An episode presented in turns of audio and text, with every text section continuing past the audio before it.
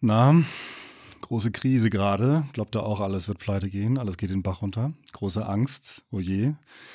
Also das haben wir ja nicht, nie gehabt, das gibt es ja gar nicht. Und so eine atomare Bedrohung etc. Und wer weiß, was noch alles passiert. Und mh, hm, ob man da jetzt wirklich in den Aktienmarkt reingehen sollte. Ich meine, früher war es doch alles anders, oder? Also früher war es doch eigentlich besser. So eine, so eine Krise, das hat man doch schon ewig nicht mehr. Kann man sich gar nicht dran erinnern, so richtig. Ne? Gab es doch eigentlich gar nicht. Also sollte man nicht vielleicht doch warten, bis die Märkte sich beruhigt haben? Da könnt ihr lange warten. Da könnt ihr wirklich lange warten. Gerd Kommer hat in seinem Buch Souverän investieren mit Indexfonds und ETFs mal so ganz bewusst, ganz knapp und konzise so eine kleine Infobox gemacht, die heißt 100 Jahre Stresstest im globalen Weltpapiermarkt, im globalen Weltpapiermarkt, im globalen Wertpapiermarkt. Und ich lese daraus jetzt nichts vor, sondern ich will da einfach mal ein paar beispielhafte Krisen draus nennen. Also im 20. Jahrhundert ist so einiges passiert, das meiste davon haben wir wieder vergessen. Einige Dinge sind uns präsent. Ne? Wir haben den Ersten Weltkrieg, das kann man sich heute überhaupt nicht mehr vorstellen, ist aber gerade erst mal so rund 100 Jahre her. Es gab eine Hyperinflation bei uns und auch in anderen Ländern, so in den 1920er Jahren. Ähm, es wurde in den 20er Jahren auch der äh, internationale Goldstandard abgeschafft. Das ist auch ein Riesenakt gewesen, von dem keiner so genau wusste, wie geht das eigentlich aus, welche Auswirkungen wird das haben. Man musste diesen Schritt aber mal gehen. Wir haben ab 1929 eine Weltwirtschaftskrise gehabt mit Arbeitslosenraten in den äh, Ländern von 40 Prozent und mehr. Und es gab eben nicht diese Arbeitslosenversicherung. Und bevor jetzt einer abschaltet und sagt, was kommt der denn jetzt mit diesen alten Kamellen? Gewöhnt euch eine Sache an. Die letzten 10, 20 Jahre zur Interpretation des Aktienmarktes sind nicht wichtiger als die 80, 90, 100 Jahre davor. Es ist nicht so, dass ähm, man sagen kann, ach, das sind alles alte Kamellen und das ist unwichtig, sondern es gibt überhaupt keinen Grund anzunehmen. Es gibt überhaupt keinen Grund anzunehmen, dass, äh, dass die irgendwie weniger bedeutend sind, um zu verstehen, was der Aktienmarkt ist und was er kann und was er einem manchmal auch antut, äh, als jetzt, äh, also dass das wichtiger ist als jetzt die letzten 10, 20 Jahre. Das, man muss alles gleich wichtig nehmen und sagen, ja, das gehört alles zur Welt, zum Leben und damit auch zum Aktienmarkt dazu. Egal, ob es 10, 20 Jahre her ist oder 50, 70, 80 Jahre her ist oder 100 Jahre. Ja, der Zweite Weltkrieg schloss sich dann direkt an. Ne? Und an den Zweiten Weltkrieg hat sich dann der Kalte Krieg nahtlos angeschlossen, der ähm, 50 Jahre ging ungefähr. Na, 40 Jahre, falsch, nicht 50 Jahre, 40 Jahre. Es gab auch noch den Koreakrieg 1950 äh, über mehrere Jahre. Es gab die Kuba-Krise. Da gab es auch schon diese extreme atomare Eskalation. Und ganz wichtig, wenn ich sowas sage, heute wissen wir, dass die Kuba-Krise also gut ausgegangen ist. Die Menschheit existiert weiter.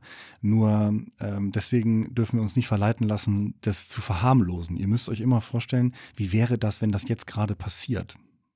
Wie ist das eigentlich, wenn man plötzlich das Gefühl hat, da eskaliert was innerhalb von kürzester Zeit? Das waren ja nur ein paar Tage oder ich glaube zwei Wochen oder so hat es gedauert. Man weiß nicht, wie es ausgeht. Es ist die totale Ungewissheit über die Zukunft. Und das hatten die Menschen damals auch.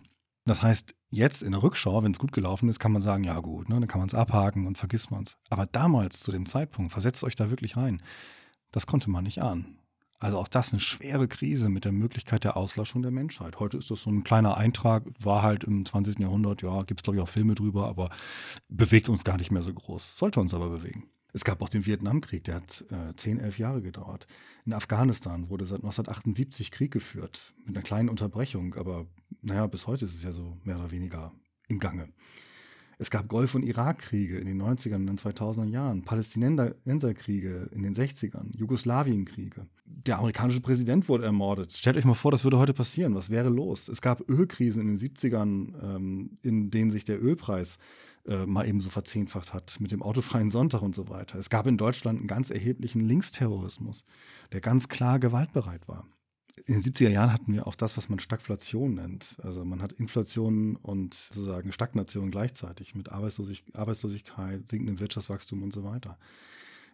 Tschernobyl, da ist 1986 einfach mal so, so, so, so ein Meiler explodiert. Das muss man sich mal vorstellen. Ja? Wenn das, das ist eine me mega Katastrophe. Heute, obwohl das schon in die Lebenszeit des einen oder anderen Zuhörers fällt, vielleicht sogar schon in die, auch in die bewusste Lebenszeit. Ich bin 1985 geboren, ich kann mich daran nicht wirklich erinnern, aber das war, da war ich schon auf der Welt. Da geschah diese Megakatastrophe und auch, da weiß auch keiner, ja, wie geht das jetzt aus? Passiert da noch mehr?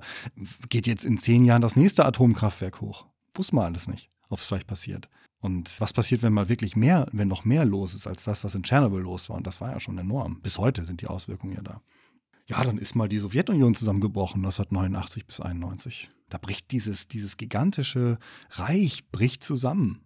Da, da kann man auch sagen, ja, in was für ein Chaos wird uns das stürzen? Was passiert jetzt? Ja, kann man auch große Angst vor haben, wenn das alles zusammenbricht plötzlich. Obwohl es in den 90er waren, ist das schon wieder vergessen.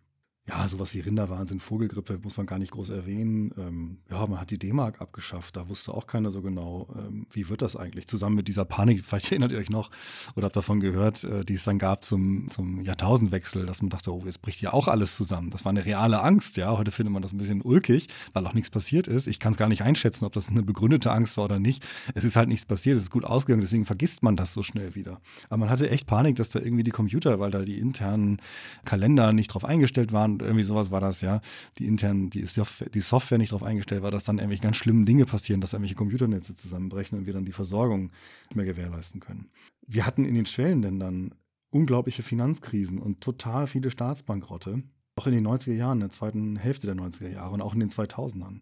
Wir hatten den 11. September 2001. Auch krass. Plötzlich greift, äh, greift äh, eine, eine Terrororganisation an und schickt Flugzeuge in zwei Türme hinein. Auch da kann man sich fragen können, ja, was, in was für einer Welt leben wir denn eigentlich? Ähm, und wie soll das alles weitergehen, wenn das jetzt die neue Art der Kriegsführung ist? Wir hatten natürlich unglaublich viele Umwelt- und Naturkatastrophen, jeder Art. Wir hatten auch 2011 einen Fukushima-Atomunfall. Der ist auch relativ, glimpf, relativ glimpflich abgelaufen, aber man wusste auch nicht, ja, okay, ne? da hat man sich sofort an, auch an Tschernobyl erinnert gefühlt. Und dann gibt es auch seitdem ungefähr, also die gibt es natürlich schon ein bisschen früher, die Warnung vor dem Klimawandel, aber jetzt sind, ist die Angst vor dem Klimawandel da, die auch wahrscheinlich begründet ist. Also was heißt wahrscheinlich, die ziemlich sicher begründet ist. Und wir wissen nicht, wie das weitergeht. Wir sind schon wieder in so einer Situation, wo wir natürlich wieder nicht wissen, ja, wie wird unsere Zukunft? Ja? Haben wir überhaupt eine Zukunft als Spezies oder haben wir es nicht? Und wir werden es in 50, 60, 100 Jahren wissen, ob wir es nochmal überlebt haben. Ja, aber dann wird es wieder andere Ängste geben, die uns beschäftigen und die uns erfassen. Und wahrscheinlich wird es auch in 100 Jahren noch wieder Leute geben, die sagen, ja, äh, jetzt in den Aktienmarkt zu gehen, ich weiß ja nicht. Ne? So, so schwierig gerade alles. Und ich sage dann solchen Leuten, die auch so zögern, sage ich immer, Mensch, stell dir mal vor, wenn du jetzt zögerst, in den Aktienmarkt zu gehen, und wenn der Aktienmarkt aber vielleicht doch noch wieder steigt in den nächsten 20 Jahre und dann hast du vielleicht irgendwie ein Kind, das auch dann irgendwann mal 20 ist oder, oder so und sagt, Mensch, ich will jetzt auch reingehen, sagt man dann, oh nee, die Aktien sind so teuer noch, äh, die Welt ist so schlecht, geh mal lieber nicht rein. Nein, man würde dem Kind natürlich sagen, ja klar, das ist das Beste, was du machen kannst. Du hast noch 40, 50 Jahre vor dir, bis du da irgendwie in Rente gehst oder auch in der Rente dann bist. Riesenanlagezeitraum, mach es doch einfach, was soll schon passieren. Aber man selber neigt dann immer zu so einer Ängstlichkeit und denkt oft, oh, wie kann man nur, wie kann man nur. Wir hatten übrigens auch 1987 den schwärzesten Tag. Da ist an einem Tag an der Börse, äh, da ist an einem Tag die Börse so weit runtergekracht, wie sie es noch nie zuvor getan hat. Versetzt euch mal in die Lage. Stellt euch mal vor, ihr wacht morgens auf und die Börse knallt um. Ich weiß gar nicht, was es damals war. Ich glaube, es waren so 20, 25 Prozent. Ganz sicher bin ich nicht. Aber in dem Dreh. Äh, stellt euch mal vor, das passiert. Ihr wacht morgens auf und die Börse knallt hier um, die, also nicht jetzt irgendwie eine einzelne Aktie, sondern der Weltaktienmarkt äh, oder auch nur der DAX, ja, 20, 25 Prozent an einem Tag. Ja, da bricht doch, da würde man doch die Panik schlecht hinbekommen. Aber auch das gehört zur Börse dazu. Auch das tut die Börse einem manchmal an.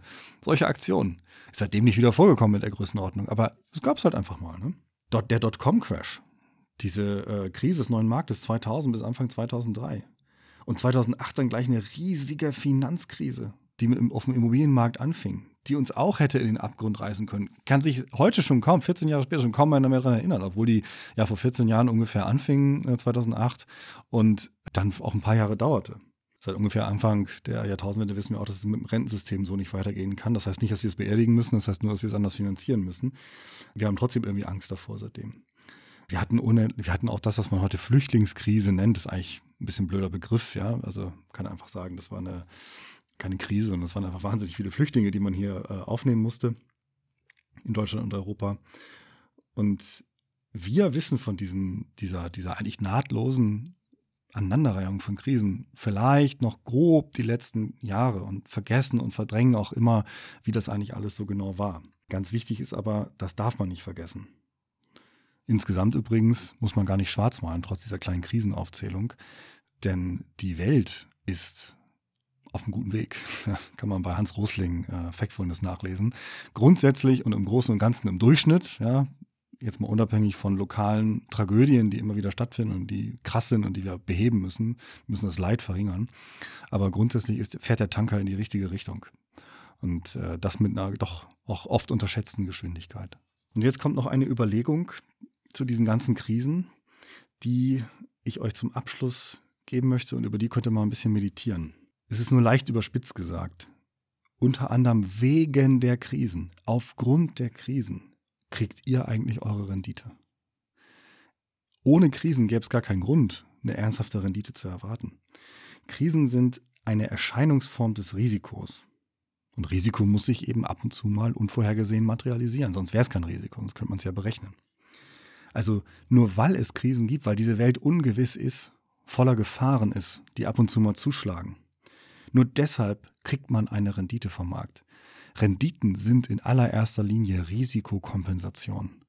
Rendite kommt von Risiko. Und ohne Risiko gäbe es keine Rendite. Man muss also kluge Risiken eingehen, um Rendite zu bekommen, die diesen Namen verdient, sprich die nach Kosten und Steuern die Inflation deutlich schlägt.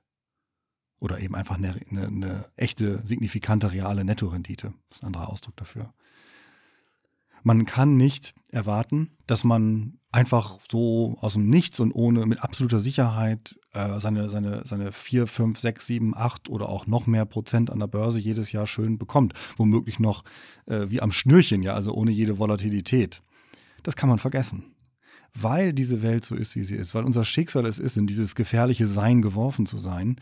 Deshalb können wir erwarten, dass, dass der Weltaktienmarkt uns ja für dieses Risiko, das wir nehmen, und wir sind Risikonehmer, wenn wir in Aktien investieren, dass wir für dieses Risiko auch entlohnt werden. Aber es muss sich ab und zu mal materialisieren. Das heißt, ab und zu muss es mal runtergehen. Wenn das nie runterginge, wäre es kein Risiko und dann bräuchte es auch keine Rendite zu geben. Wozu? Dann wird es auch jeder machen. Es wird dann, wird, keiner würde man, keiner würde einem diese, diese Rendite bezahlen wollen, denn es wäre ja völlig risikolos.